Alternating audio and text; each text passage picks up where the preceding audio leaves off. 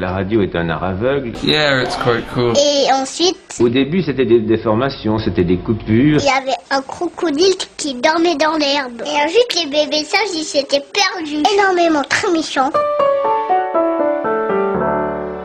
Bonjour à tous et toutes et bienvenue dans l'univers sonore des interviews d'Eric Cooper. Les interviews d'Eric Cooper, eh bien, c'est un podcast natif qui vous permet de découvrir virtuellement des personnes passionnantes et passionnées.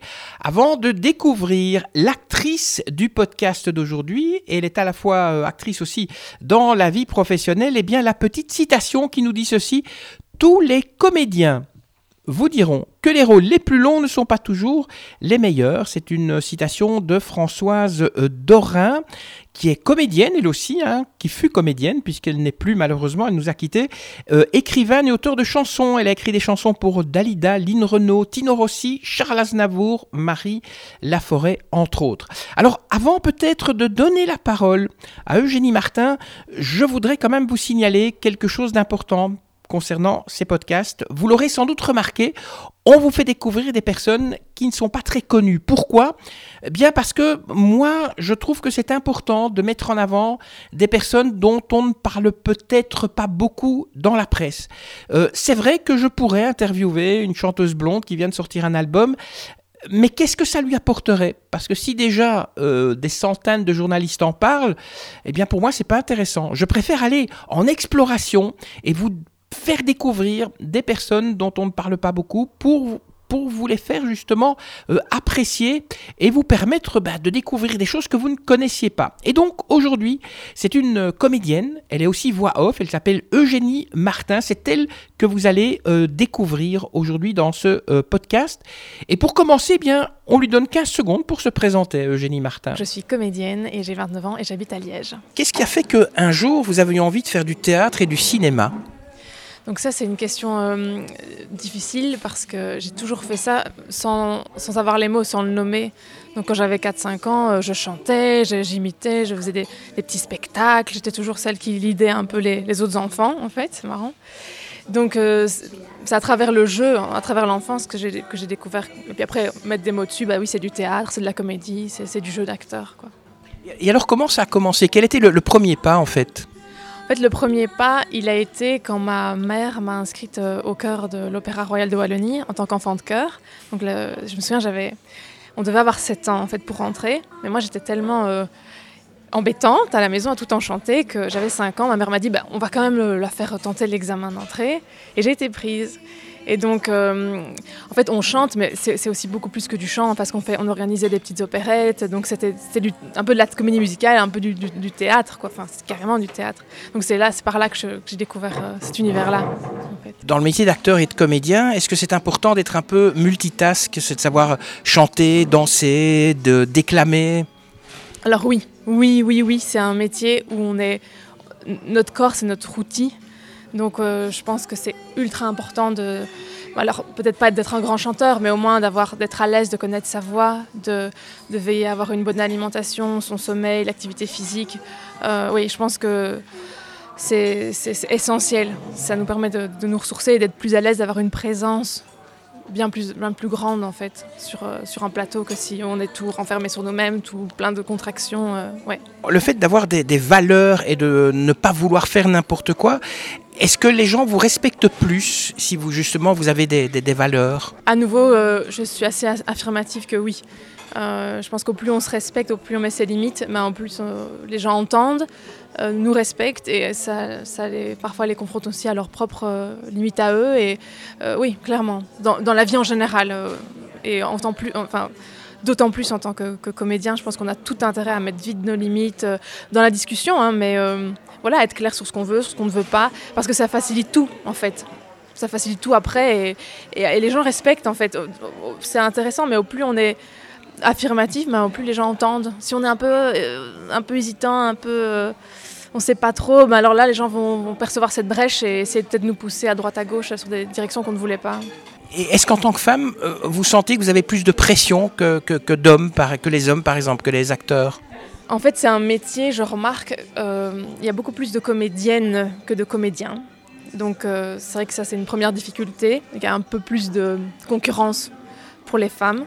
Sinon, j'ai, j'ai- oui, parfois j'ai parfois des, des, gens qui nous contactent, et, mais voilà, moi j'arrive très vite à percevoir si c'est sérieux ou pas, mais ça arrive, mais c'est pas, voilà, c'est pas du tout euh, trop ou dans des proportions énormes, quoi. Donc ça va. L'expérience en psychologie, ça vous aide dans, dans ce métier d'actrice? Oui, oui, euh, dans les rôles, dans voilà, moi, je, dans le, la backstory de la personne, euh, clairement, ça, ça m'aide beaucoup. Et alors aussi dans les c'est bête, hein, mais dans les échanges qu'on a, parce qu'en fait, il faut savoir que le, projet, par exemple, sur un court métrage, comme son nom l'indique, c'est très court, ça dure deux jours, mais il y a tout le travail en amont et ça, représente la majorité du travail. Ça, va être contacter la personne, enfin, je sais pas, envoyer une self-tape, communiquer avec lui, euh, puis aller au casting, euh, peut-être faire un callback, les, répétitions. Donc tout ça, on, ne se rend pas compte, mais c'est un gros travail de l'acteur. C'est tout le temps chercher.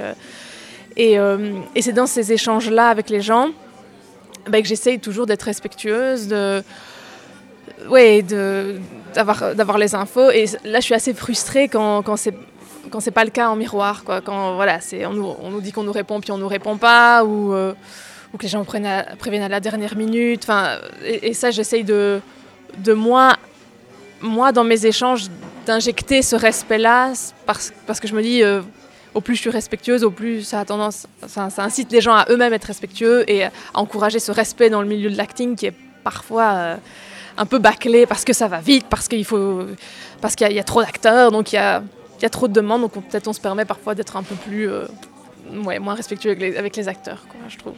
Et c'est un métier qu'on peut apprendre soi-même sur le terrain, ou bien le, cours Florent est un passage obligé? Alors ça, c'est marrant parce que j'ai fait une vidéo là-dessus. Donc euh, on n'est pas obligé de faire une grande école, euh, par contre c'est obligé de se former. Et alors là, il y a énormément de manières différentes de se former. On peut être en autodidacte, euh, comme vous dites, bah, on peut se former sur le tas aussi via des tournages. Euh, mais il faut, il faut se former, il faut, il faut lire, il faut, faire, il faut faire du théâtre, que ce soit professionnel ou amateur, il faut faire des cours d'improvisation, il, faut, euh, il faut vivre des expériences aussi en tant qu'être humain. Parce que si on, ne vit jamais des nouvelles choses, on ne teste pas de nouvelles choses, et finalement on a moins de choses à proposer.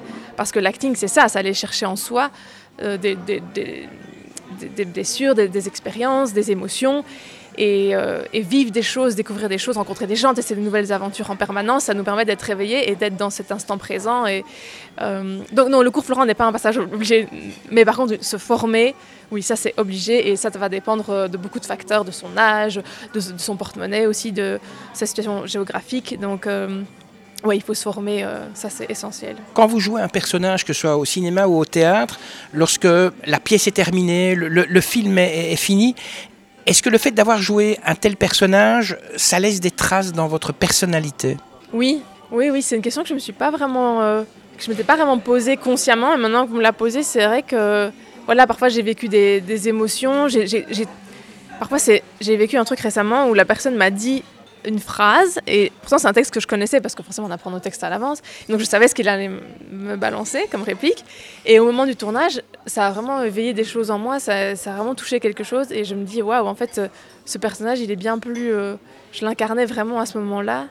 Et c'est ouais, c'est des, flashbacks parfois, ou dire tiens, euh, tel personnage il ferait quoi dans telle situation, euh, et, il y a une espèce de, de, mélange entre soi et parfois la personne qu'on a intégrée, parce qu'on met, met toujours de soi dans, dans ce qu'on joue. C'est, pas faire autrement. Comment faites-vous pour trouver des rôles, que ce soit au théâtre ou au cinéma? Parce que ça ne va pas être facile. Hein non, donc en fait, tout ce qui est projet euh, d'école, amateur, il y a énormément sur les réseaux sociaux, sur Facebook. Euh, ouais. Et alors, il y a toute une série de newsletters aussi. Euh, par exemple, à Paris, il y, a, il, y a, il y a, la newsletter de l'acteur, il y a euh, Cinéaste, Synergie, donc tout ça, c'est des comédiens.be, donc c'est des sites où il y a des, où il y a des annonces, mais à nouveau, c'est essentiellement pour des projets donc, euh, amateurs. Et alors, les, malheureusement, les castings euh, vraiment euh, professionnels, ben, en fait, on n'y a pas accès. C'est les directeurs de casting qui nous contactent.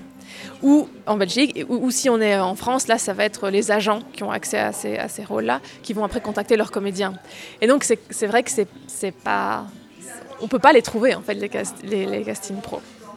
Donc il vous faudrait un, agent ou bien vous, c'est un projet que vous avez d'avoir un agent ou bien vous vous dites non, je vais euh, me débrouiller toute seule quoi? Euh, pour le moment, je ne suis pas encore à un stade où je pourrais avoir un agent. En fait, dès que j'aurais par exemple joué dans un vraiment un, long métrage ou une série avec un rôle récurrent où où j'ai un contrat assez important, là je peux contacter un agent qui va me représenter.